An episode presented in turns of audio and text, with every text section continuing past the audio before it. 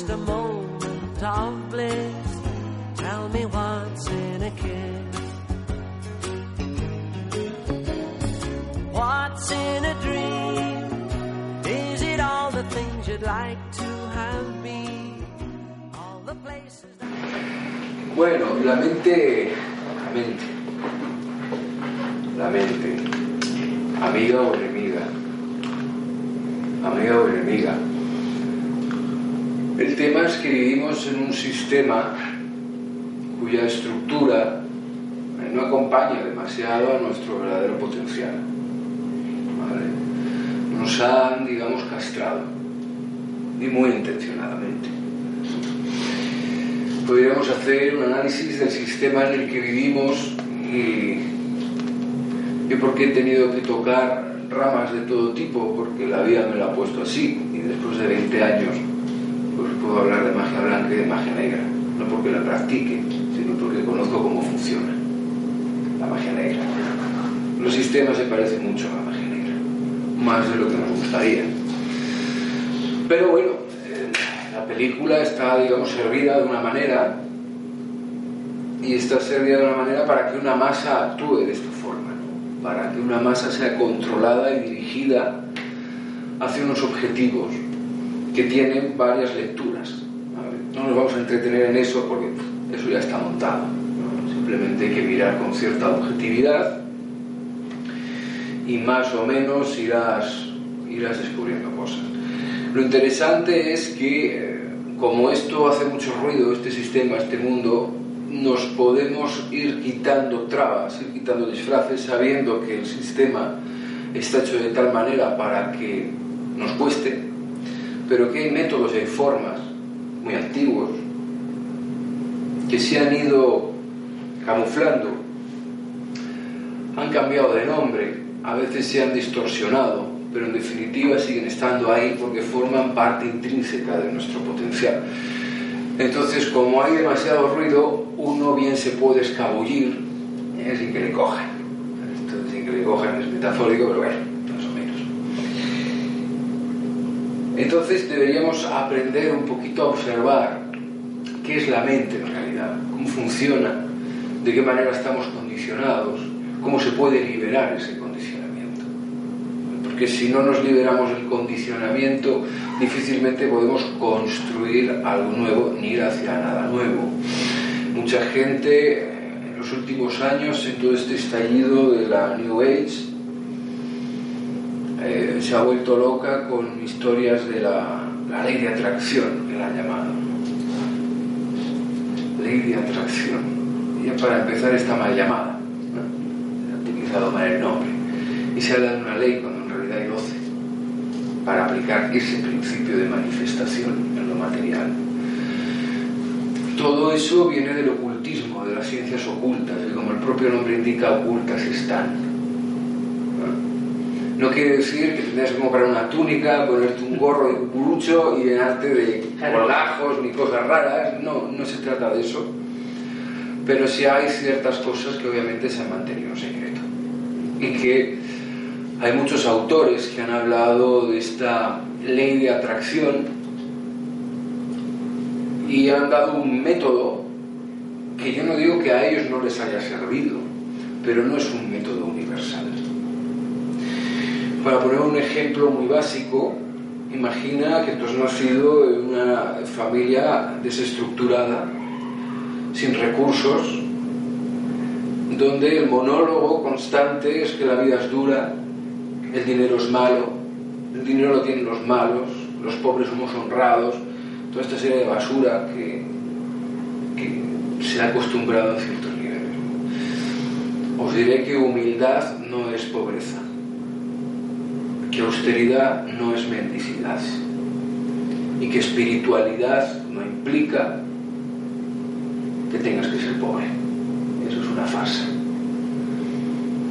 Pero bueno, imaginaos esta persona que nace en esta familia, un nene, y bueno, el nene a los seis primeros meses de vida recibe los primeros impactos emocionales de los papás y empiezan a estructurar su mapa interno y de los 0 a los 12 años el cerebro fisiológicamente está soñando. Desde sueño profundo, sueño lúcido, sueño sin sueños, sueño con sueños, lúcido, no lúcido, etc. Y hasta los 30 que se termina por fin de consolidar el ego. Pero imaginaos en los 12 primeros años de vida, pues esta programación constante. Y llega este chaval pues, con 19, 20 años y coge este libro, ¿no? Secreto, ¿no? Joder, pues yo quiero un Maserati, ¿no? 200.000 euros, joder. Entonces vemos a este chaval que se pone a visualizar, ay, joder, me cuesta el Maserati, no sé lo ni de coña, pero se imagina con el Maserati de 200.000 euros que voy a ligar cuando aparquen en la discoteca, mis colegas van a flipar, y ya esta que no me hace ni puto caso se va a venir conmigo, luego me vengaré, en fin, toda su película, ¿no? Y eh, una cosa emocional, sí, porque a abrir de rápido. O sea, todo ese esfuerzo emocional sirve de muy poco. Sirve de muy poco. ¿Por qué? Porque toda su estructura toda su historia personal, que es memoria que está en el cuerpo, no en el cerebro, la memoria está en el cuerpo, dice exactamente lo contrario. Entonces esta persona se pone media hora al día, una hora, sus, cascos, se pone ahí a visualizar su historia. Y esto es como que metemos a los hooligans en un estadio, 65.000 hooligans en un estadio y tenemos al tipo con una pancarta. Yo sí puedo, yo sí puedo, yo sí puedo, la media hora que dura el ejercicio. Termina el ejercicio, se abre aquello y salen los 65.000 hooligans que les han estado retenidos durante media hora, ¿qué hacen? Se lo meriendan. Entonces, puede, puede que empiece a haber sutilezas, que empiece a haber cambios, pero que luego se van a arruinar. Se van a arruinar. Eric Rolf escribió un libro que se llama Nanau, N-A-N-O-W, explica bastante bien tres de las leyes, ley de manifestación, ley de claridad, ley de confusión. ¿vale? Ya la explicaré más o menos, ya os digo que hay más. Hay 10 para algunos, 12 para otros, bueno, depende cómo lo sintetices. Pero el tema es que este chaval en su foro interno, el Maserati no le corresponde. Imaginaos, en cambio, que naces en una familia multimillonaria, pues del primo hermano del Rockefeller y tal, entonces tu padre no tiene un Maserati, tiene todos los Maserati, tiene una flota de Maserati de Ferrari, y de repente tus 18 cumpleaños, pues te regala un Maserati de medio millón de euros, ¿no? No te asombres. Ah, un Maserati, conduce el Maserati, no pasa absolutamente nada, Entonces, hay un trabajo. No quiere decir que el objetivo sea un Maserati, cuidado, lo estoy diciendo, es un ejemplo banal y simple para explicar algo un poco de una forma así accesible, que no haya que dar mucha vuelta. El tema es que eh, llevamos dentro una película, un aprendizaje, el chamanismo se le llama la historia personal, que es una estructura de memoria, si observamos el Hatha Yoga, el yoga iniciático, se basa en abrir estructuras corporales para permitir que la información que hay dentro emerja y salga y se actualice. Todas las tradiciones espirituales se basan en lo mismo, en quitar lo que sobra. Cualquier persona que te diga que tienes que alcanzar la iluminación o la realización ya está en un error de base eso no se alcanza, eso se descubre, ya es, ya es. Lo que pasa es que estamos distraídos por un software, tenemos un Windows 1 delante de la pera esto arranca de milagro al ordenador. tenemos un hardware que siente que tiene más potencial, pero el sistema operativo no le deja funcionar. Entonces, claro, tenemos este sistema interno, este libro de instrucciones que nos dan nuestros padres con todo su cariño, la mayoría de las veces, la gran mayoría de las veces es la más pura ignorancia, no saben lo que nos dan, o sea, heredamos y heredamos y heredamos cosas buenas que han ayudado a nuestro linaje a sobrevivir y llegar hasta hoy y cosas no tan buenas. Entendamos que el cerebro reptiliano va por códigos, es como un código máquina, Pasa, pasa, sin miedo. El cerebro reptiliano funciona por, código. El cerebro reptiliano dice que si yo he llegado hasta aquí con este sistema, he pasado de generación en generación, aquí no me tocas nada, porque me ha servido para sobrevivir. Entonces, si tú naces en un marco familiar donde tus papás tienen una cojera en la derecha, en la pierna derecha, y tú no, la das a imitar la cojera para que no te rechace. El bebé necesita alimento y protección. Es papá, es protección, mamá, alimento. Son palabras universales. Uno de los mayores errores que tenemos en esta sociedad, que tenemos una sociedad, hablo de Occidente en general, podría hablar de Oriente, podría hablar de muchos sitios, si tuviera que decir eh, gente que funciona, pues algunas tribus. Algunas de las tribus que hay en la Tierra, porque algunas ya están contaminadas por, por ciertas cosas, aunque creo que todo tiene que llegar a un equilibrio, pero si queremos hablar de evolución, deberíamos hablar de adaptación al medio. Pero en ciertas eh, tradiciones no se han perdido buenas costumbres, como es la de dejar de llamar a tus padres papá, mamá, cuando tú ya puedes ser padre. No tiene sentido que un hombre o una mujer que son padres llamen a sus padres papá y mamá. Es más, a los niños les vuelves locos. Y esto se debería hacer. Adelante, adelante. ¿Se puede? Sí, sí. Ay, si estuviéramos en Suecia. No me dejan entrar, ¿no? no, sí, sí. Y entonces tenemos esta herencia que vamos pasando, cosas que hemos liberado, y es curioso, ¿no? Esto lo, aprendí con Jodorowsky, tu padre como hijo, cómo los árboles genealógicos nos pasamos la información, ¿no? Condicionantes.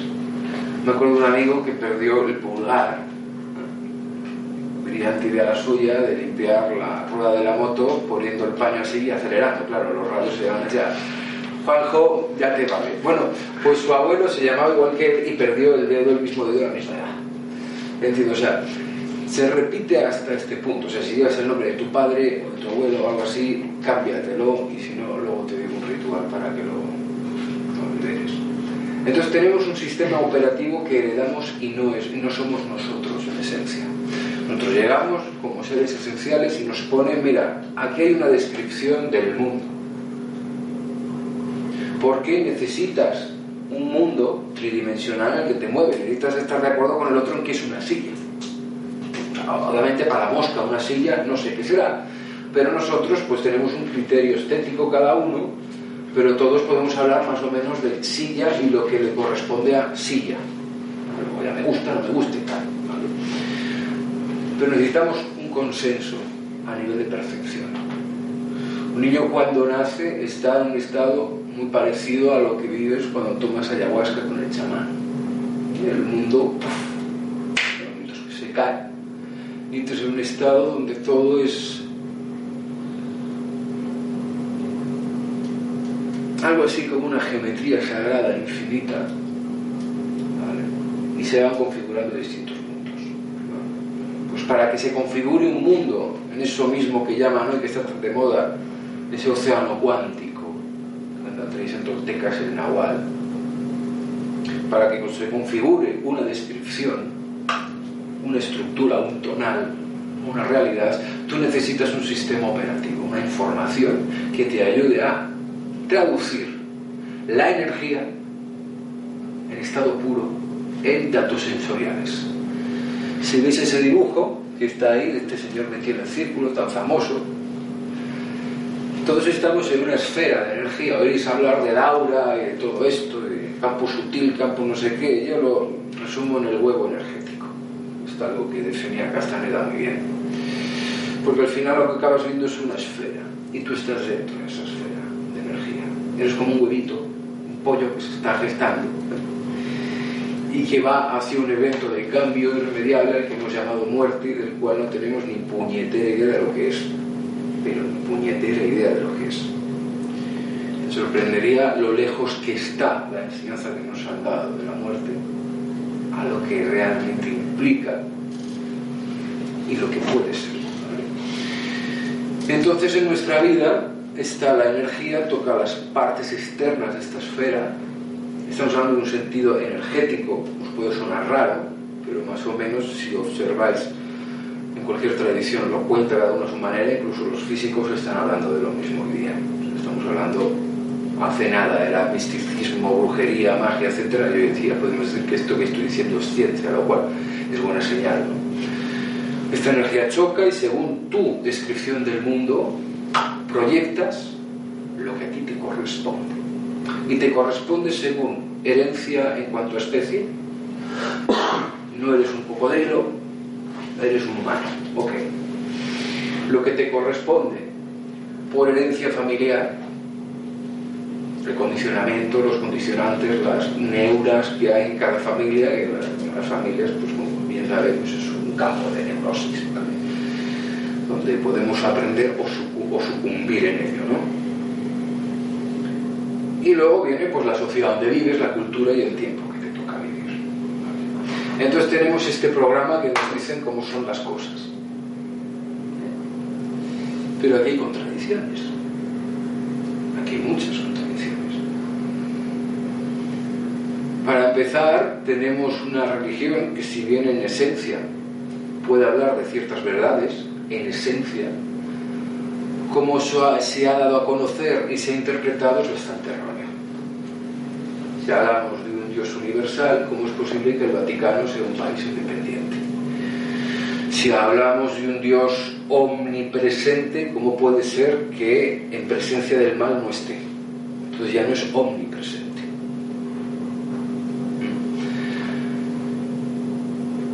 Y por lo tanto ahí nos mete una creencia de que está en más allá, lo tanto lo sagrado no está en mí, por lo tanto soy desdichado. Pecado original, quiere decir, la cagaste nada más llegar, y encima tienes una deuda, te tienes que limpiar. Imagínate la locura que le metemos a los niños, que han hecho algo pero acaban de llegar. ¿Cómo que hecho? No, que acaba de llegar. ¿Qué le estás diciendo? Y esto culturalmente, podemos no haber pisado una iglesia, nuestra vida culturalmente se funciona así. Entonces vienes con culpa, lo guay que, lo sagrado, Dios, todo esto que es guay, que está, esto maravilloso, está allí, lejos, hay unos mandamientos que nadie cumple. Es curioso, ¿no? El humano aprende del, ejemplo. Y nadie sigue el ejemplo. No hay un libro así de más general que diga cómo extorsionar, joder al vecino, robar. Eh, no, no, porque es lo que hacemos. Llega a otro país, reventar a la gente. No, no, no. Está, está. Aprendido, vamos. Nota 10. Cátedra, hemos sentado cátedra en ese sentido. No, el otro, el otro texto sigue. Porque sigue siendo una, una cuestión pendiente. Y luego te dice que hay un premio o un castigo, cielo o infierno, para que te cagas de miedo. Hostia, y estés a la expectativa, ¿no? Entonces, claro, eso te hace dócil, te hace sentir culpable y de decir que la emoción que más cáncer causa es la culpa.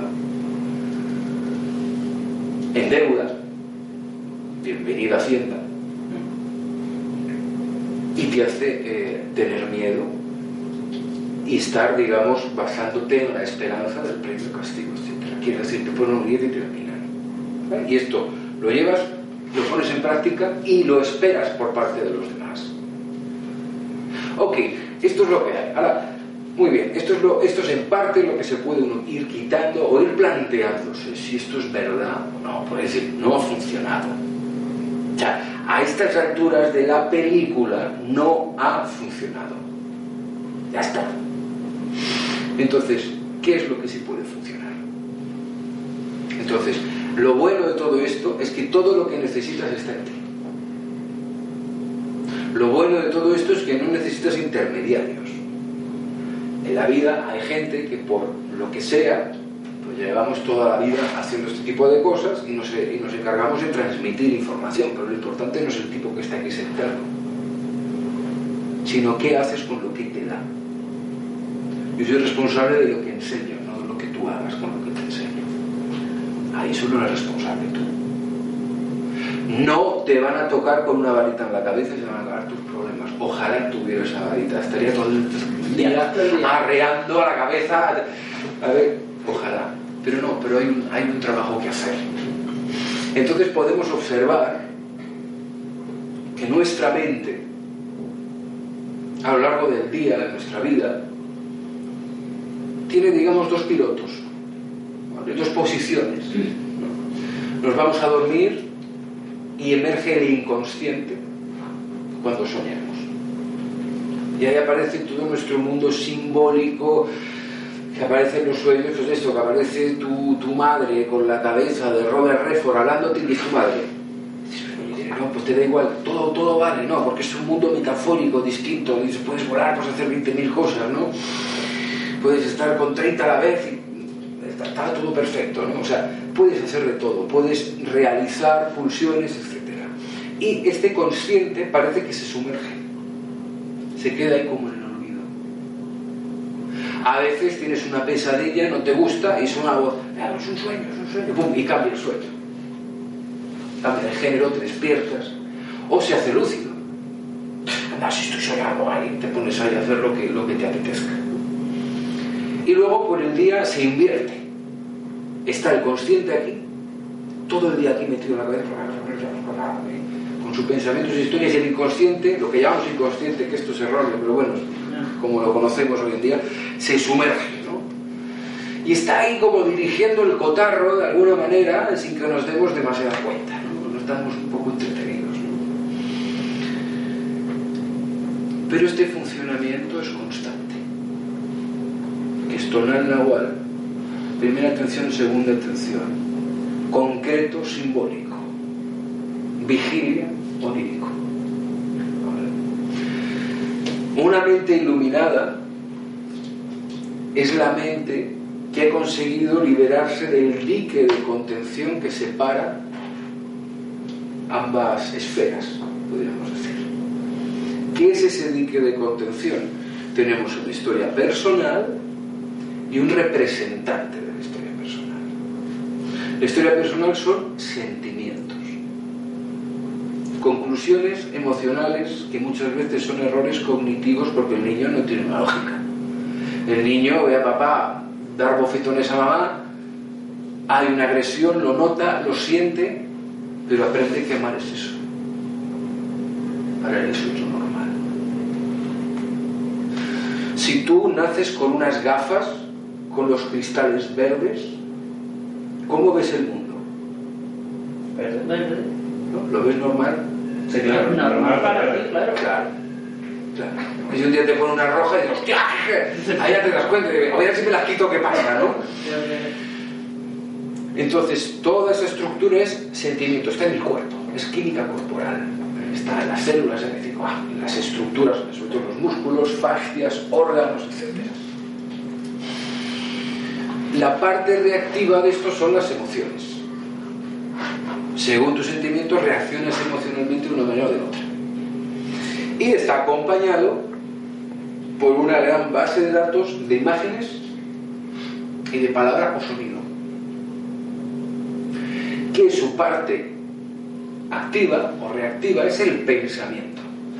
O sea, el pensamiento es el tiempo psicológico en movimiento. O sea, al final es, es memoria y esta memoria tiene una parte móvil, que son emociones y pensamiento. Que se basa en lo que sientes, en la imagen que ves y en la información que estás gestionando por medio de palabra, datos, etc. Entonces, toda esta información, en la medida en la que no nos hagamos conscientes de los nudos que se han ido formando, que han ido consolidando nuestra estructura, nos lleva del cogote y no nos enteramos de nada. Entonces dices, cuando hay una persona, a veces hecho tarot, que me enseñó Alejandro Jodorowsky y me dice, eh, ¿cuándo voy a encontrar a mi pareja ideal? ¿Por qué no la encuentras? Vamos a centrarnos en el presente, dejarnos de pitonisas y de futuribles, que como me invente algo, si es guapa, me digo, pues ya, me cree, ya está, ya la hemos liado. No, todo lo si tú lo crees, lo creas. ¿Eh? Entonces vamos al presente. Entonces a lo mejor la persona dentro siente que no merece porque no le corresponde. ¿Cómo quieres optimizar nada de tu vida si no sientes que te corresponde? Tú te amas lo suficiente como para darte lo mejor para ti. Voy a poner la mano en el fuego, ya te digo que no. Casi, casi. Ya que no. Si supiéramos, no estaríamos aquí sentados. Estaríamos, yo qué sé, estaríamos de juerga ¡ah! celebrándolo todo. Todo. ¿Por qué no? Entonces este es el primer punto. Fíjate, fíjate que el universo, quien quiera llamarlo Dios, Dios, saliendo totalmente de la descripción religiosa, por supuesto, el universo se crea a sí mismo a través de ti. Se regala a sí mismo a través de ti. Ahora, tú te amas lo suficiente como para permitirte ser ese universo, ese Dios interior, llámalo si quieres, ese mago interior. Tú te amas lo suficiente como para abrirte al tremendo potencial creativo que tienes. Para eso, ¿el mundo es amigo o es enemigo? Suena más enemigo. Suena más enemigo. Tenemos un aprendizaje en el que es muy fácil caer en que el mundo es enemigo. Coño, pones la televisión, metes en las redes sociales, o sea, dices, "Macho, ¿quién se ha inventado esto? ¿qué está? Esto es una locura. Sí, el humano eh, tiene un grado de locura alto. Si tuviéramos que darle un nombre clínico sería como uno de esos muy chungos que suena fatal. ¿vale? Sería de, uy, estamos fatal. ¿no? Pero eso no nos quita el potencial que tenemos y la posibilidad real de liberarnos de los condicionantes. Entonces tenemos que empezar a darnos cuenta de que durante el día no siempre estamos despiertos. Generalmente estamos soñando. Estamos con nuestra película mental. Piensa la gente andando por aquí por la, por la gran vía, veía y eran todos aquí con su, con su, sin su diálogo interno. Uno discutió con el jefe, otro con la novia, otro tiene no sé qué. Les ves ahí con su ruido mental y te dices, ¿cómo llegan a casa? Pues llegas a casa. No le pillan coche, ¿no? Impresionante. Estamos ahí metidos en esa vorágine y eso es un sueño no lúcido, es un sueño inconsciente, que está movido por toda esa información que hemos almacenado y es un cuento tenemos el enfoque ahí metido, estamos ahí encajonados, estamos repitiendo una información constantemente. Entonces, como ya estamos soñando, si no hay un silencio absoluto mental, por lo menos que la mente, si está activa, el pensamiento, me refiero por lo menos que juega a favor, no en contra. Si observamos el pensamiento, veréis que generalmente hay error. Hay error. El pensamiento necesita un problema.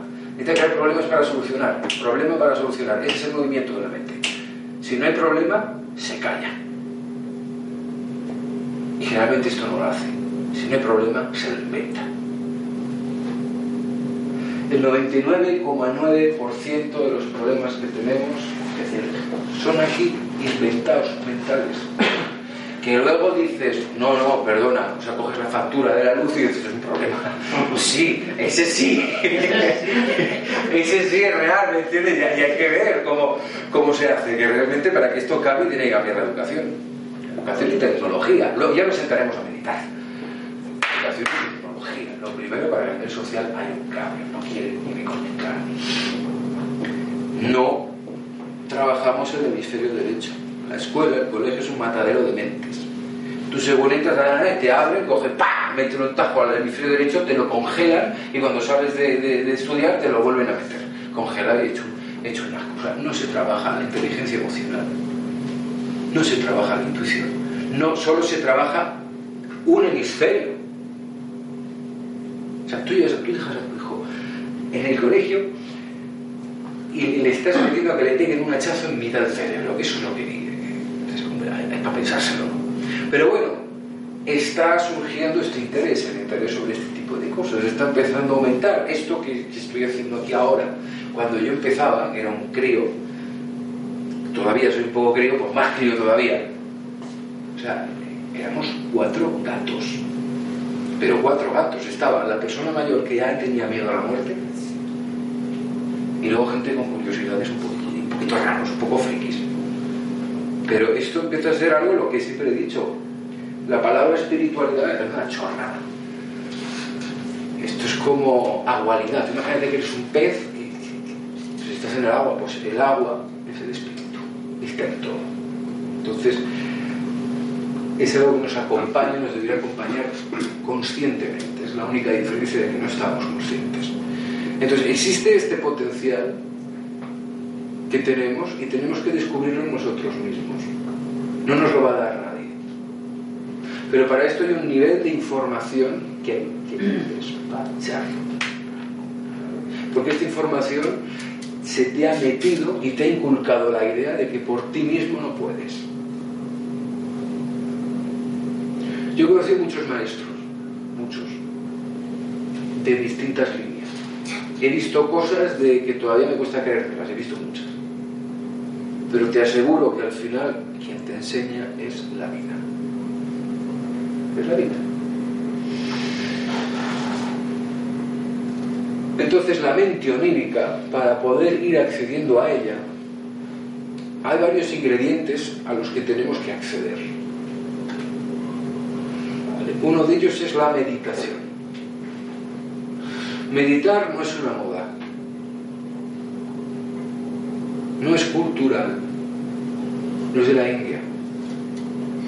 Puedes meditar con las piernas en el suelo, eso es cultural. Aunque tengas la espalda recta, se acabó. Los egipcios meditaban aquí. No es una opción tampoco. No es opcional, no debería serlo. Tú comes todos los días. Bebes días.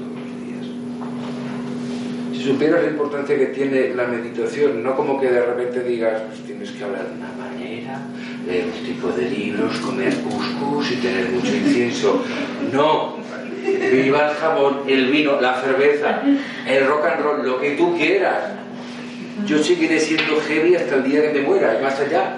Ya, ya mis Iron Maiden no me los quita nadie. Luego sí me pongo el Hancho si, si quiero que se me vaya la olla, pero quiero decir que no es que cambies tu cultura, ¿me entiendes? Ni el choricillo, que no, Que que, que, o sea, que sí, pero que esto está en ti, está en ti, no, no, no está fuera, está en ti, ya lo tienes. ¿vale? Entonces la meditación es importante porque nos ayuda a conectar con un sistema para- parasimpático, un sistema nervioso parasimpático, nos relajamos, vaya nombre, parasimpático. Simpático, parasimpático. Se los ven como dos individuos muy, muy graciosos. Bueno, te ayuda a, a ir dándote cuenta primero de que eh, tú no eres tu pensamiento. Nos hemos identificado con el pensamiento. Tienes una vocecita en la cabeza que está todo el santo día diciéndote todo lo que tienes que hacer, lo que no, todo, te lo está contando todo todo el tiempo. Y nos hemos identificado con esa voz. Yo te aseguro que esa voz no eres tú. Esa voz no es tuya. El pensamiento es como una frecuencia de radio y está por aquí. En el Tantra lo llamamos el continuo mental. Es un continuo mental, es una franja, es una emisora de radio. Y está ahí. Lo que pasa es que te enganchas, te quedas así y para sacarte de ahí luego se te queda el cuello atorado y, y parece imposible salir de ahí. El pensamiento real del ser humano emerge del corazón. Y esto no es una gilipollez romántica. Emerge de aquí. El pensamiento real es una certeza corporal. Eso es la inteligencia. Certeza corporal. Lo que tenemos aquí es una batidora que padre, pasa palabra, pasa palabra, pasa palabra, o insoportable. Pero tú no eres ese pensamiento. Entonces lo primero, al principio cuando te pones a meditar, quieres salir corriendo. Bueno, ah, ya, a tocar los huevos un rato, ya, está chupado. Cuando ves el movimiento que hay ahí, porque no es solo un movimiento de ruido, sino que está relacionado con tus emociones.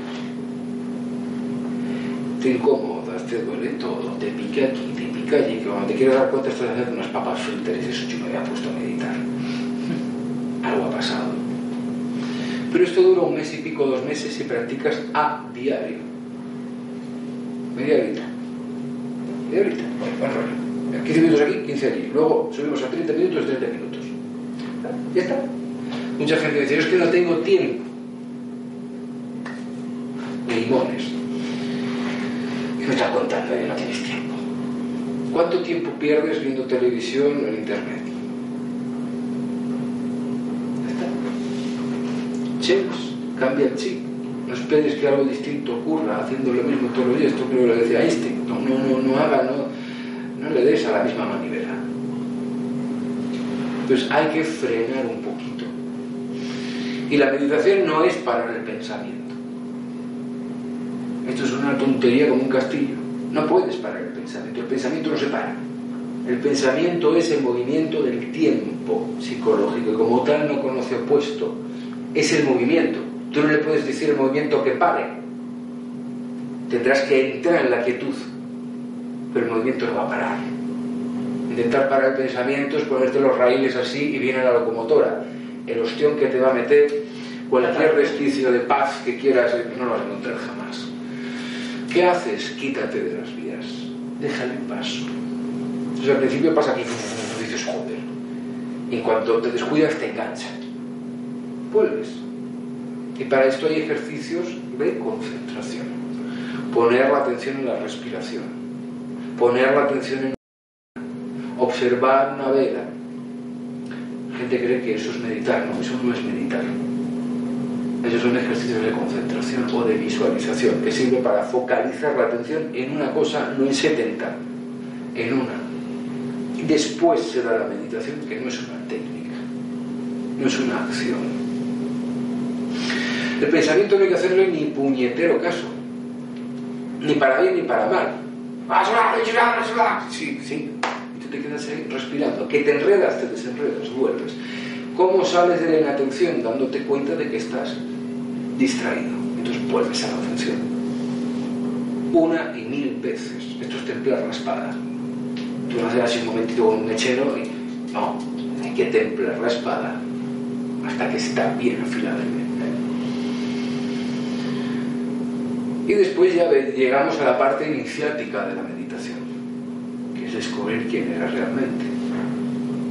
Pero simplemente con que te sientes una luz baja, si quieres ponerte incienso, ponte incienso, te ahumas con el jamón, pues lo haces.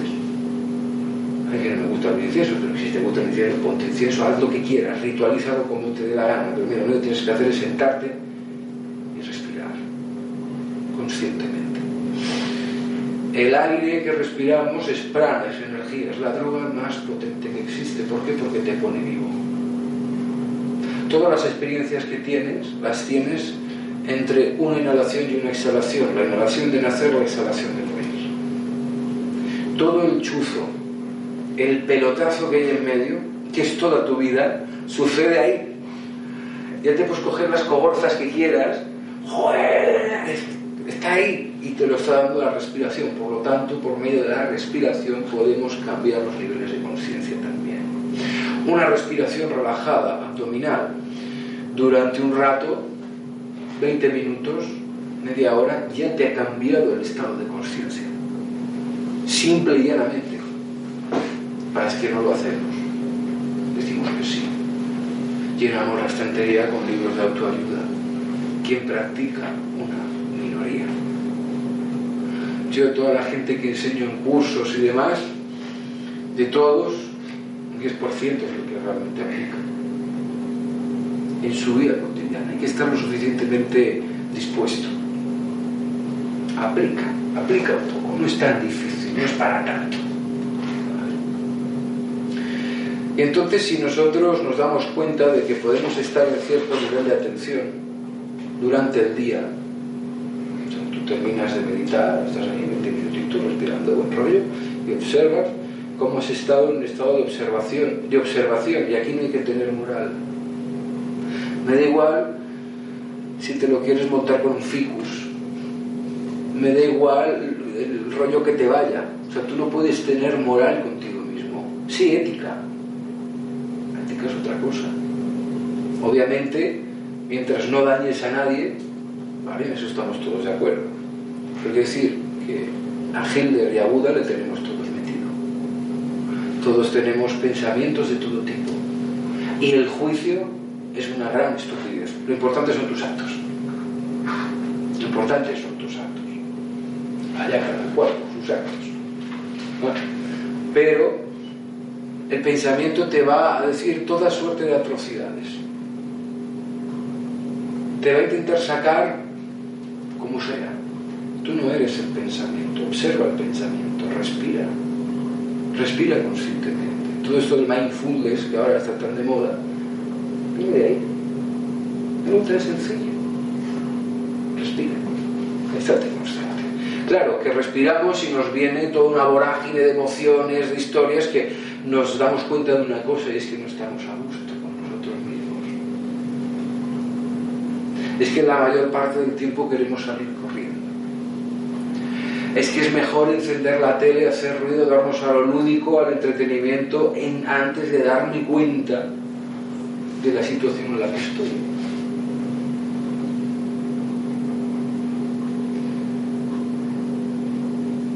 Y es que estoy cagado de miedo. Esta es la realidad. Estamos cagados de miedo. El miedo nos metido. A un nivel muy profundo, y aquí muchos podemos tener, eh, no, yo eso no, un nivel muy profundo es el miedo a la muerte. Miedo a lo desconocido, en definitiva, cuando lo desconocido es lo único que hay. Es tan fácil, tan sutil. Si tú paras el pensamiento, te aseguro que esta realidad se cae. Lo desconocido está aquí. No hay más allá. Cuando te mueres, te mueres en este suelo.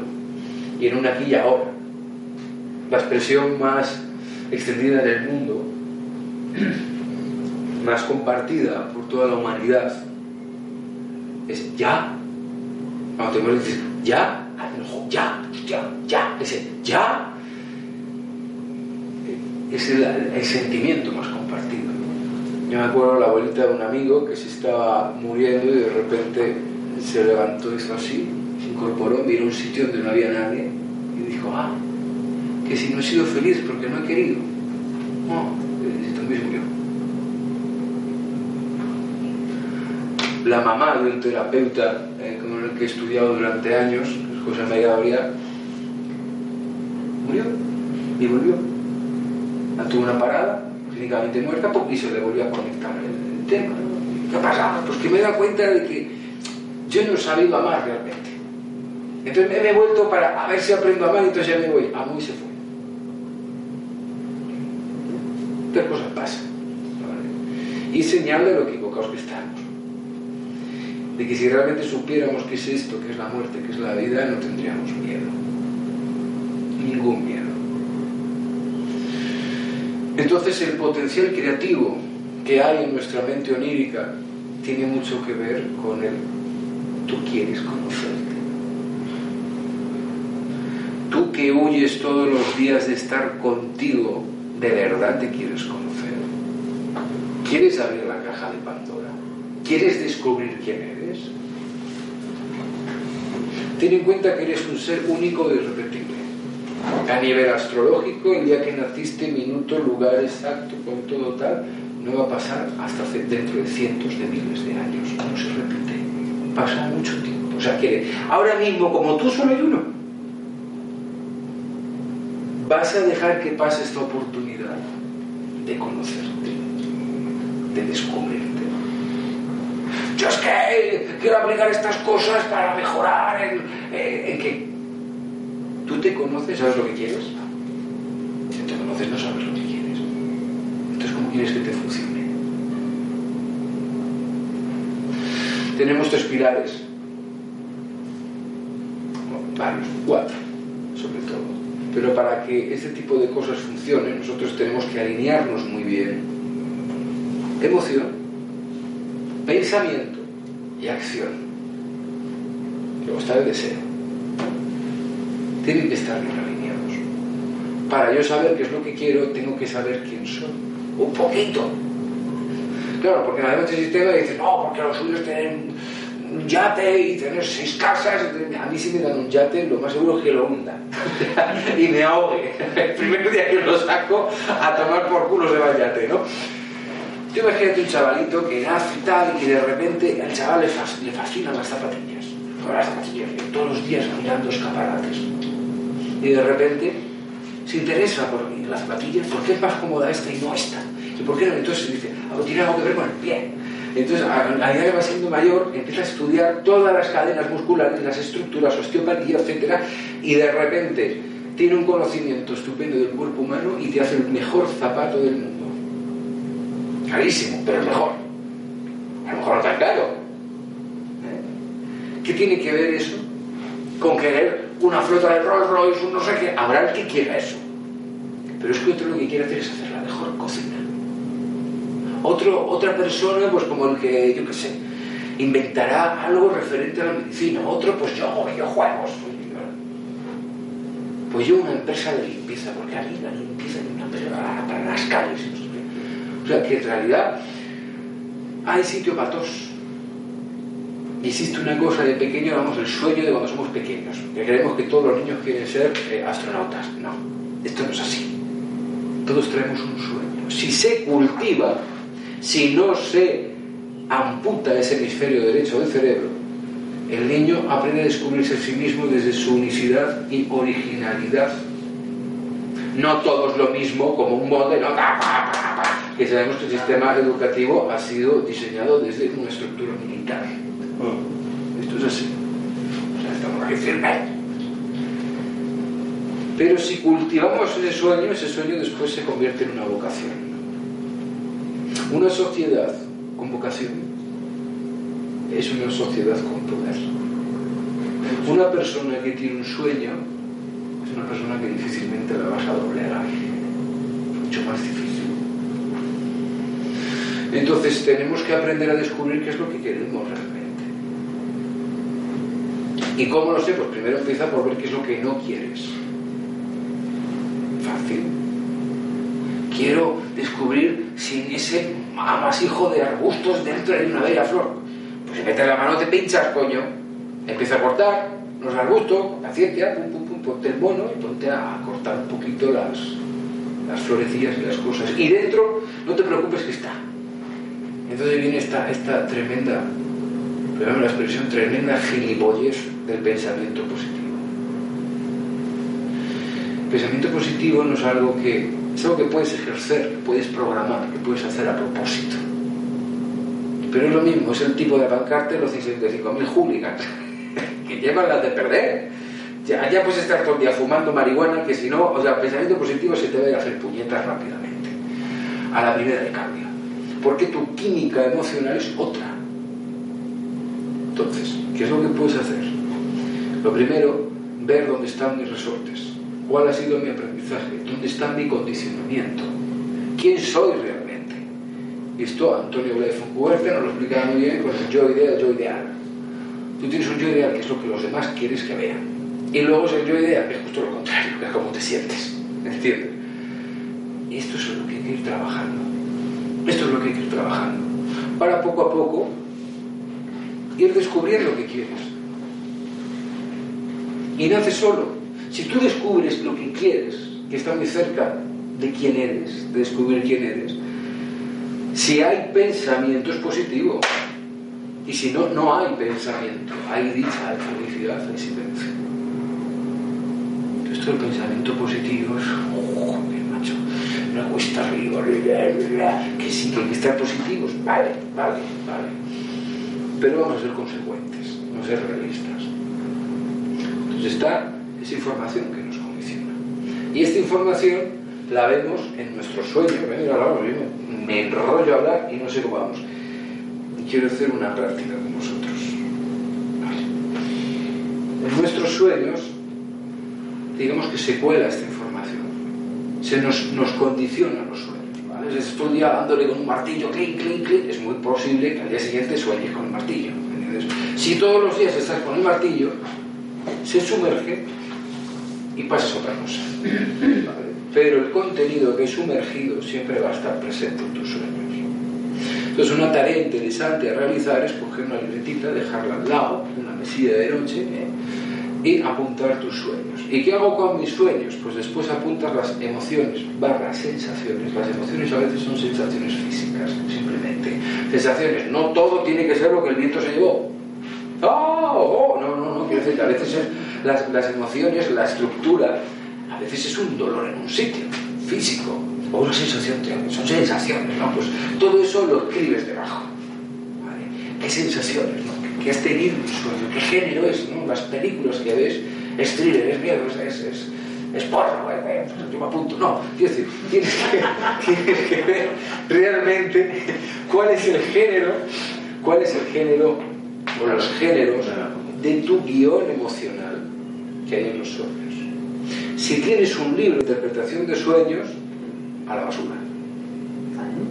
Desde mi punto de vista, no me hagas ni puñetero caso, porque te sirva. Tú imagínate, estos libros de 5.730 sueños y su significado, así. Imagínate, dice, el significado de un tsunami. Te pone el significado del tsunami, porque Jung, porque Yang, porque Jin, porque no sé quién. Vale, muy bien ponte un surfista loco de Los Ángeles, de estos que zumbados aquí, estoy en tatus, y ponte una persona que casi se ahoga a los 7 años y que tiene fobia al agua. Y a las dos personas las pones a soñar con el mismo tsunami. Mira, el surfero va a hacer el sueño lúcido. Y se va a poner a surfear la ola, ¿le has hecho un favor? ¡Ah, por fin! O sea, claro, claro. Que puede haber una serie de significados, ya no digo que no, pero que nadie te interprete un sueño, por favor. No nos convirtamos en los válidos de lo que no tenemos por qué serlo. Si te falta una pierna, pues te falta una pierna, pero en los sueños te pones otra. Haces lo que te da la gana. Nadie te interpreta un sueño jamás. Entonces, apuntas las emociones que tienes. Y vas a ver al cabo de una semana o dos que ese guion, ese subtexto que hay ahí, se repite. Y no eres tan variado como si lo son los sueños. Los sueños a nivel de imagen, pues eso, ¿no? Que tu amigo Pepe eh, tiene la cara de Rajoy y habla como Rajoy, pues tío, te fui a buscar el otro día y dice, pero es Pepe. Entiende, dice, ¿qué es esto? No, da igual la imagen, la imagen no es tan importante, lo importante es la emoción que sientes, porque eso sí te va a dar información y luego lo recapitulas, que es la pequeña práctica. Vamos a hacer una introducción a la práctica. Para que veáis un poco lo que es, os diré un poco qué hacer. Y decir, para introducirnos bien en eso falta un curso de un día entero, pero una que tengáis un saborcillo, ¿no? Eh, no es una práctica, es activar un mecanismo natural que hay en el cuerpo, es natural Mucha gente, oye, que ha estado a punto de morir, las famosas ECM, dice, vi mi vida pasar como una película. ¿no? Pues es eso, es conectar eso, es una forma de actualización. Y esto sirve para que esa, esa mm, información no nos condicione tanto. A través de nuestros sueños podemos descubrir un montón de condicionantes y cosas porque estamos tratando con el inconsciente directamente y podemos descubrir y deshilachar grandes incógnitas de nuestra vida. A medida que tú vayas vaciando un poquito el vaso, Hatha Yoga, recapitulación, Riverdin, método Tomatis, meditación pura y dura, pero haz algo. Haz algo, aplica, dije una y hazlo. Picotea durante un tiempo y esta es la que más me resuena. Pues esa, la siesta no, es decir, coge una disciplina, poca de siesta, coge una disciplina la que más te guste y aplicará. A medida, como digo, vas quitando la morralla, vas a descubrir que tienes más energía, mayor poder personal y mayor capacidad intuitiva. Y sobre todo, que si toda tu vida te han estado diciendo que no vales, que no puedes, que no toques, que tengas miedo, que tengas cuidado. Antes de ponerte a trabajar con el si valgo, si puedo, siento valor, etcétera, etcétera, ¿por qué no vaciamos el disco duro un poco? no si no, no entra nada. Tienes el ordenador petado y quieres meter ahí, no puedes meter nada, tienes que vaciar un poco. E ir descubriendo cómo sí es verdad, porque esto es muy antiguo, a través de mecanismos internos, puedes poco a poco, según tu esfera de disponibilidad, esto que es, si tú no te crees esto y si no lo has comprobado, haces bien en no creértelo. En fin, me viene gente que ha hecho un curso de chakras. Me un libro de chakras, yo, Muladhara, no sé qué, tal, hice un curso, me explicaban para qué era cada uno tal. Me han echado del curso, es que tengo un problema en Muladhara, ¿no? o no. Y la cuestión es, ¿usted ha sentido un chakra? ¿Usted ha visto, ha percibido un chakra? No. ¿Por qué? Porque no ha hecho práctica. Porque hay unas prácticas en el Tantra. Hay unas prácticas que hacemos que cada mes trabajamos un chakra, etc. Bueno, que sé que cada disciplina tiene una, el chamanismo tiene otras. Entonces usted está dando por sentado que la gente somos como semáforos con luces de colores que vamos andando por la calle. Mira, Por favor, esto es estar como, esto es una fricada, esto sí que es friki. Comprueba, practica, aplica. Por eso digo que yo lo de espiritualidad siempre lo cambio por pragmatismo. Es más ciencia que otra cosa. No es una creencia, no es el devoto. Yo creo. Mente devota, mente de un idiota. Eso es bueno. Eh, Mente devota, mente de un idiota. No te creas nada. No me creas a mí. Yo puedo ser un lobo que me he metido aquí en Rosario, como decía este señor, me pongo a la cama y me, y, y me, me, me unas cosas y te las cuento. Aplica. O sea, tienes que practicar, hay que poner en práctica. Y a medida que vas liderando la información, vas a ir descubriendo un potencial natural. Natural. No es que cuando me compre el último Vital Chopra ya sí que lo voy a conseguir. Cágate ya. Deja los libros. Deja de leer. Deja los foros estos de internet. Para un poco. Que colgando comentarios espirituales en el Facebook, no. No estás haciendo nada. No, que no es eso tienes que descubrir. Entonces el primer paso es descubrir qué estás soñando. Si tú empleas una tarde de viernes que podrías estar bajándote un buen tercio, una copa helada, bueno, hace poco de frío, ahí, cine o lo que sea, vienes aquí a escuchar a este loco que te está diciendo estas cosas, tienes que tienes una inquietud. Hay algo en todo lo que te han contado que no. Te puedes contar lo que quieras. No, es que es para desarrollo, no es que no sé qué, hay algo que no. Que sabes que no, que intuyes que no. Pero estás buscando en otras líneas. Estamos eh, importando espiritualidad. Hinduismo, no sé qué, aquí el chamanismo ha existido. Tú coges el tejo, ¿sabes dónde viene lo de tirarse los tejos? ¿Sabes dónde viene? El fruto del tejo, el árbol tejo, el tejo es un árbol sagrado. El fruto, a partir de cierta dosis, es éxtasis. El hueso se tira porque es tóxico. Y el hueso es el tejo. Entonces hacían rituales, chicos y chicas, y chicos y chicos, todo junto, todo ahí, la marimorena. Y cuando te gustaba alguien y ya estabas tontito, habías comido 20 frutos, ya estás ahí, a la persona que te gustaba le tirabas el tejo. Es un ritual chamánico. Si observamos el mito de Jesucristo, estamos hablando de 33 años, son 33 vértebras, la última que se inserta en el cráneo. María Magdalena y María Madre, principio femenino, Kundalini, abajo.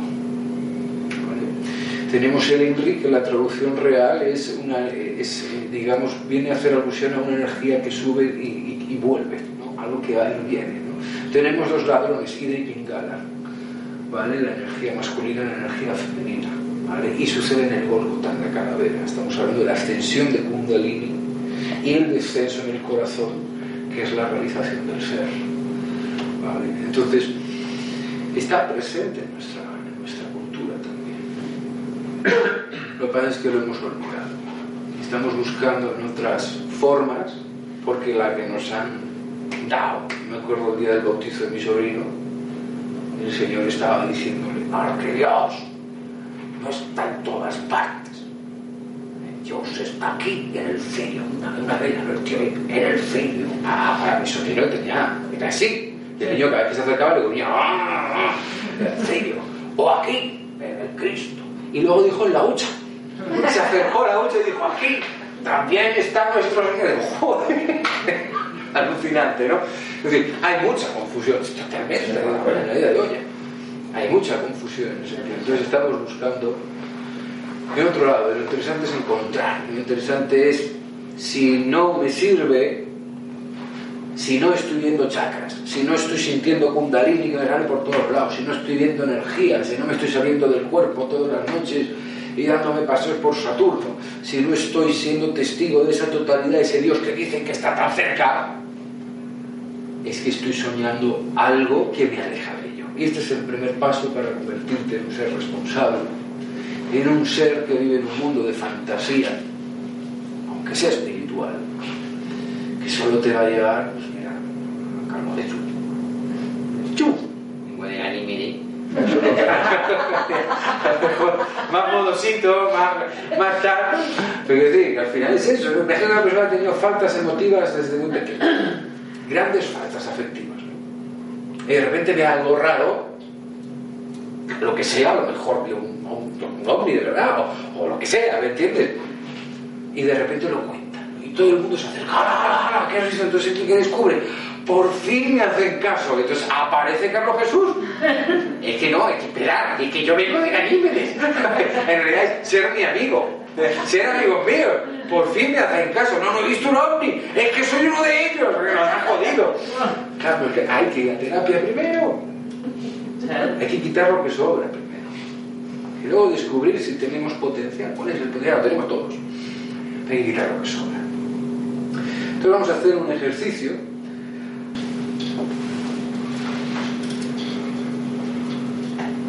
Buenas noches. Bueno, contar. ¿Cómo ha sido? ¿Fácil, difícil? ¿Has visto cosas? ¿No? ¿Nada? Todo. Hasta mi madre. ¿Hasta tu mamá? ¿Te ha mucho que no te acordabas así? ¿O sí? De ella sí, tampoco hace mucho que falleció, pero.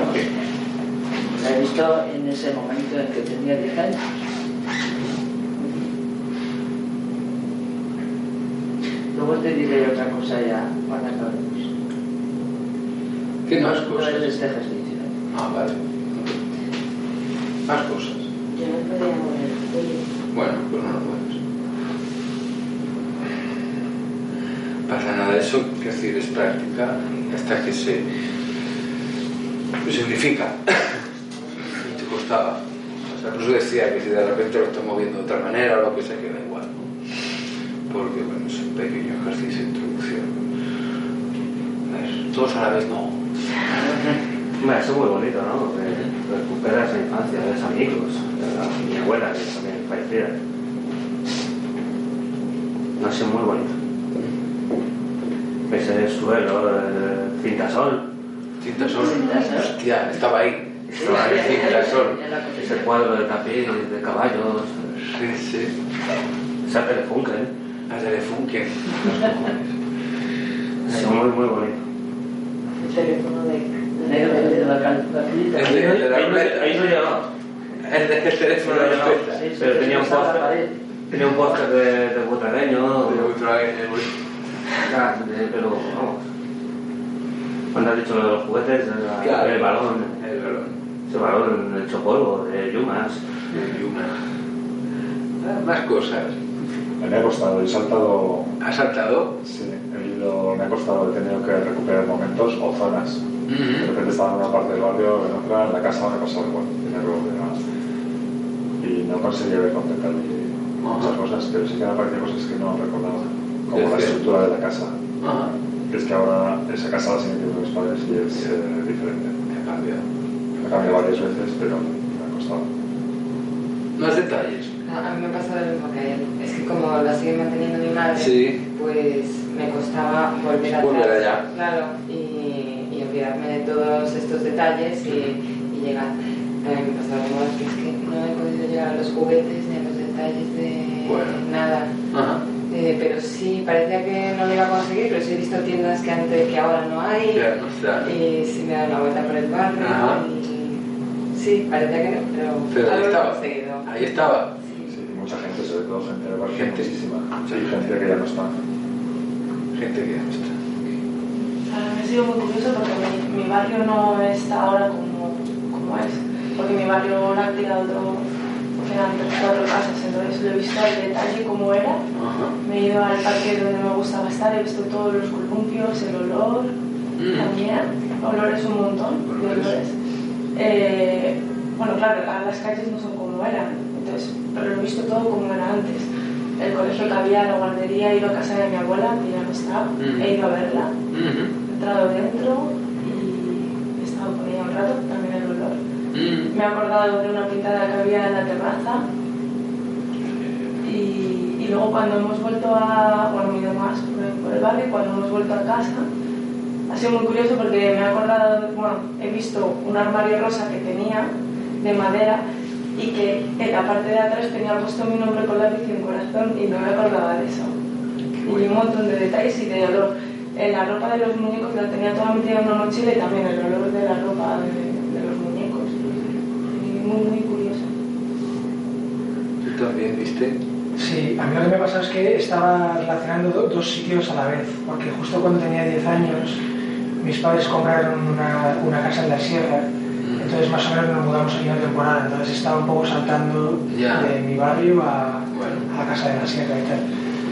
Pero lo que sí me ha gustado mucho es eso, recordar a los amigos de la infancia que yo creo que además justo en esa época que luego me fui a vivir a la sierra, ahí justo esa época ya no les volví a ver la mayoría y los he recordado a, a un un mogollón de ellos. Muchos. En todo esto, eh, alguien se ha quedado con ganas de comentar algo.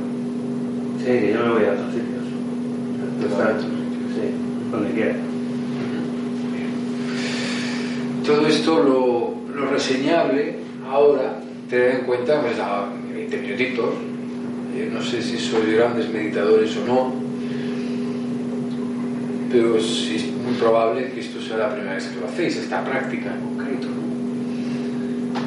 Y de repente han aparecido detalles, pues está jugando a detalles, pues tiendas, eh, mamás, abuelas, olores, juguetes, amigos, teléfonos, ¿no? Eh, toda clase de barrios enteros incluso. La pregunta es, ¿hacía cuántos años no te acordabas de eso? He hecho un cálculo de un nombre pintado, de un amigo en concreto, del olor de algo, de la tienda de no sé qué que ya no está.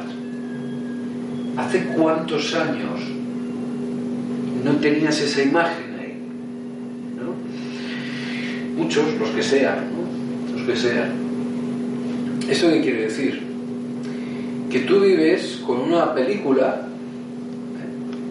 Y de repente tú puedes eh, la opinas de cuando tenías 10 años, tu barrio, bueno, joder, no me acuerdo, no, sé. Eso es una cosa. Ya, pues me hago una casa, pero no el bar, lo tiraron el barrio, tal, no sé qué, pues yo me acuerdo de mi madre, tal, la tienda aquella. Bueno, puedes tener un vago recuerdo de tu, de tu pasado, pero de repente haces este tipo de ejercicio y aparecen recuerdos, aunque no estén en tu uso, están. Quiero decir, que si a ti te dicen un armario rosa, ¿eh? Pues yo me un armario rosa, pero a lo mejor el armario rosa que recuerdas así de repente no tiene la pintada detrás. Pero es que tu armario rosa sí tiene la pintada detrás. Es que el teléfono de ruleta, si indaga, lo mismo tiene un cascarillo ahí que. La tienda aquella, lo mismo, luego si entra, que está la señora Ruperta que vendía, o quien fuera. Quiero decir que ahí dentro, y habéis hecho ni 20 minutos de algo que no habéis hecho nunca. Ahí dentro hay un mundo en tres dimensiones, tridimensional, enorme, que pese a que en tu recuerdo actual, lo que tú vives ahora, no haya eh, ni un 2% de las cosas que hay, esas cosas están. Esos recuerdos están ahí. Esos personajes que hay ahí dentro tienen su propia vida. Tú puedes pensar, "Ah, mi padre fue un cabrón, y todos los hombres son iguales. Pero de repente si recapitulas, puedes descubrir que quizá no fue tan así. Quizá puedes incluso comprender muchas cosas que generaron una confusión en ti y que tú has estado malinterpretando y encajando una realidad que, hostia, esto lo estaba creando yo. Porque de repente aquel señor te quería y mucho. Solo que le pasaba no sé qué. Y tú entendiste no sé cuánto. nadie conocía a nadie, nadie entiende nada. Hay un mundo tridimensional dentro funcionando. Habéis visto nada, una miajica, un granito de arena de una montaña. En 20 minutos. Practica durante un año diariamente una hora. Y te cambia la vida entera. Esto, esta práctica tiene un poder tremendo. Se utiliza para fines terapéuticos y luego para fines iniciáticos. O sea, tiene una maestría en sí misma. La desarrollaron mucho los toltecas. Pero bueno, en realidad es una facultad natural del cuerpo, la capacidad que tiene. Si habéis visto en un ratito cosas que hacía tantos años que no recordabais, aunque sean detalles mínimos, pero tantos años, ¿verdad? Pues ¿qué no habrá ahí? Pues todo un universo tridimensional, todo un mundo tridimensional que está vivo y se está moviendo, lo creas o no, lo veas o no, y te está condicionando tu punto de vista, te está condicionando tu percepción de la realidad y de ti. Absolutamente. Entrar ahí y realizar la tarea de recapitular tu vida es vaciar el vaso. Cuanto más vacías, más poder tienes, más claridad, más te conoces, mayor silencio en la meditación. Recuperas tu poder, porque hay toda suerte de acuerdos. Que la vida, el mundo es enemigo, por ejemplo. Que, yo, mi abuela, que vivió la guerra, ¡ay, ay, ay! Nunca había para comer y nunca me faltó un plato. ¡Pero la comida! Al final no haces tú preocupado los días. No, tranquilo, sí, sí. Llega la comida, llega, oye, no pasa nada, ¿no? Y una tras otra, tras otra, tras otra, tras otra. Preocupaciones que al final las agarras, las agarras, al final te ocurren y te pasa. Es lo que se llama neurosis. ¿Ah? Neurosis. Es que eh, siempre acabo con hombres que me pegan. ¿Y por qué no puedo. ¿Por qué? No denuncian. Muchas mujeres no denuncian. Pongo este ejemplo porque es un ejemplo que he visto tantas veces. Indagas y resulta que es que el papá pegaba a la mamá. Y en su niña interna que está ahí, ella quería a su papá. Si ella denuncia, tiene que aceptar que su padre era un maltratador. Ahí viene el trabajo terapéutico. Antes de no enfrentarse a su gran monstruo, prefiere que la dé. Y a lo mejor los papás tenían una relación sadomasoquista, ella le buscaba y él la daba. Y luego entramos en el victimismo y a la culpa, y otra vez y otra vez. Quiero decir, que son roles que uno aprende, está esto, está, pues que le gastaste una broma a un amigo sin querer esa broma salió mal y se rompió un brazo y te prometiste, pues yo esto lo tengo que pagar de alguna manera, no triunfaré en mi vida mejor llevas eso ahí desde los siete años y día tras día fracasa, fracasa, fracasa por un acuerdo, una promesa. Después de la parte terapéutica viene la parte iniciática.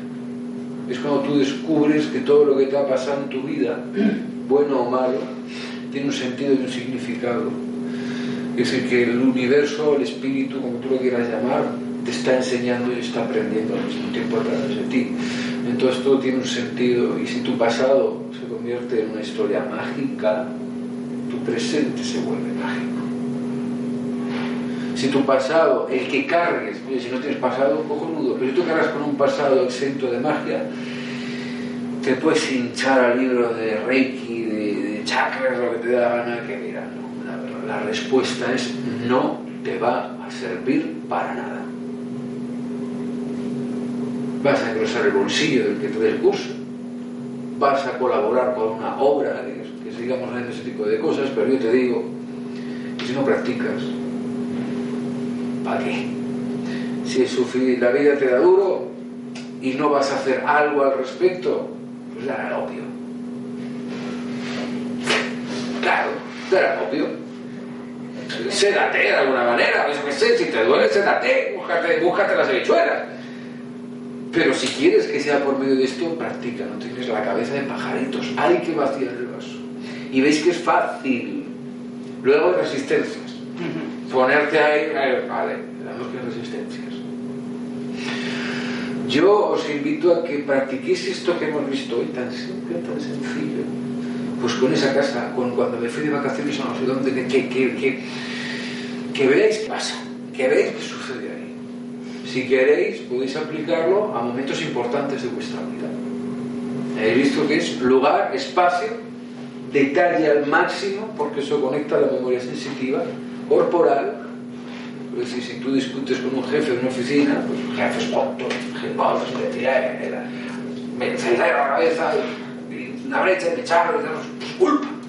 Porque desde que entré me tiene crucificado. Hay un posicionamiento del ego. Tú cuando ves a alguien que viene del coche y tal, ¿qué tal? Pues uno que se me ha cruzado y, y le he dicho imbécil, y me ha dicho otro, ni, ni, ni, ni, echarle a tomar por culo, nunca es al revés. No, ha llegado uno y he dicho, ni, me he dicho, anda imbécil, y me he callado. No, nunca es así, siempre te, te defiendes. ¿no? Entonces tú discutes aquí con tu jefe y tal, si recapitulas la, la escena, el lugar, la sala, lo creas, se conecta a lo que hay, la sensación real que hay. Muy probable que veas que es que te recordaba a tu papá y con tu papá tenías un pollo de no sé qué, no resuelto, qué tal. Entonces es una proyección que has hecho y te ha estado jodiendo la vida desde pequeño, desde adolescente, desde cuando fuera. Podéis aplicarlo a cualquier evento de vuestra vida y respirar. Cuando vengan las emociones, ¿qué hacemos con las emociones? Respirarlas. Las emociones no son ni buenas. Hemos sido buenos y malos, tiranos, verdugos, salvadores cuántas veces. Y eso no nos hace ni buenos ni malos, ni mejores ni peores. Hitler estaba convencido de lo suyo, igual que Buda. La cuestión es que te convence a ti. Si juzgas, reprimes, y el que reprime la acaba liando. Si tú reprimes mucho una emoción, llega un momento que estalla y es cuando viene el problema, es cuando viene la persona que reza un celibato, pero al final acaba tocando a niñito. ¿eh? Porque hay una represión. Es en la película American Beauty, se ve como el padre militar, súper masculino, súper rígido y tal, le gustan los hombres, pero no puedo con los maricones. Y al final resulta que él, él, es gay, le entra al otro, y al final pues se pega un tiro, le pega un tiro al otro, no se acuerda ya cómo era, ¿no? Es decir, lo que reprimes, Abre, respira. Y solita la información se actualiza. Solita verás moraleja parecerá al final un aprendizaje que siempre te enseña. Cómo sé que he terminado el evento porque suele quedar gratitud. A veces no podemos entrar no tienes energía todavía. Tienes que ir por otros aldaños y a veces nos vamos a un evento pasado porque es donde está ¿qué hago con las emociones que he escrito de los sueños? las localizas en el cuerpo y las respiras y deja que te hable y así empieza un, un, proceso en el que el castillo de naipes empieza a caer. Todo esto se enseña obviamente en un curso de todo un día con las estructuras, los ejercicios previos, formas que nos ayudan, etcétera, etcétera, etcétera. Pero a medida que vas vaciando el vaso, puedes construir. Si no, es bastante más difícil. ¿Y con recuerdos que, que te han contado pero tú no te acuerdas? O sea, de a lo mejor cuando tenías un año. Mitos. Eh, mitos. Eh, los mitos el mito que hay en la familia acerca de algo haya sucedido o no, el mito que hay en ti para ti es real. ¿Entiendes? Entonces, algo que te han contado, por ejemplo. A mí me decían que yo de pequeño predije la muerte de mi padre. A mí no me sonaba. Que yo dije, papá se ha ido al cielo y a los dos días llamaron diciendo que llevaba dos días muerto. Estaba en Canarias yo aquí, tenía cuatro años. Y yo luego haciendo ejercicios de este tipo, descubrí que yo no me dije nada. Simplemente el momento en el que él se fue, yo sentí cómo se iba. Y a partir de ahí pues me mostró el lugar donde, van, donde vamos cuando morimos. Y me quedé un poco dislocado entre los en el colegio decían que era autista. No queda evidente, pero bueno, autista para ti, lo que tú quieras. Pero decir, no fue eso, no fue otra cosa. ¿no? Entonces, ese tipo de eventos se terminan desliando y tú descubrirás realmente lo que es, lo que fue para ti, lo que es verdad. O sea, puedes llegar a ver. Sí, sí, sí, sí, sí. Puedes llegar, incluso recuerdo una, una de las tantas veces que habré hecho esto. Puedes llegar incluso a ver que eras antes de ser humano. Puedes llegar incluso al recuerdo original de que tú eres energía. Previo a lo manifiesto. Eres antes de lo manifiesto. Hágase la luz. Antes está el verbo. ¿Y el verbo de dónde viene? De una potencia, un potencial no manifiesto, no manifestado. Puedes, yo recuerdo una que sentía como tragaba el líquido amniótico en el vientre. O sea, puedes, puedes ir a donde tú quieras. Cuanta más práctica. Puedes ir a, épocas remotas y descubrir secretos que tenían los antiguos druidas, porque en ti está toda la información. Estamos hechos de partículas, estrellas. Puedes recapitular el universo entero. ¿Ah? Pero primero está tu historia personal. Y esto es una de las prácticas del acecho, que tiene varias, que es uno de los pilares del nahualismo. La otra es el sueño. Esto es muy largo. Necesitaríamos mucho tiempo. Creo que ya se nos fue la hora. ¿Y se podría recordar alguna vida anterior a la que ahora represento? Sí, claro. Puedes recordar todas las vidas. La cuestión es que tú no eres ni esta ni aquella. Todo eso emerge en ti, lo que eres realmente. Me hace mucha gracia cuando mucha gente que dice haber recordado vidas anteriores, todos han tenido papelones. ¿no? Yo fui Tutankamón, yo fui no sé qué, yo fui Cleopatra. Joder, qué casting. Cojones. Es decir, eh, tú tienes un castillo de arena en la playa, lo deshaces, mezclas la arena y vuelves a hacer otro. ¿Cuántos granos de arena hay en este castillo que estuvieron en el anterior? Algunos. Pues eso es. Hay tantas vidas en ti que no quiere decir que tú, el personaje de hoy, tengas por qué identificar con ello. Creo que hemos terminado, nos hemos hecho, yo me, me enrollo y nos pongo aquí, ya se iba a tumbar a hacer práctica de respiración, yoga y tal, y ya no, ya. Lo que hay, me enrollo. Pues para mí ha sido apasionante y muy enriquecedora la charla. Espero que para vosotros también. Y sin más, Sergio, muchas gracias por tu conocimiento, tu tiempo. Ha sido un placer. Esto. Gracias.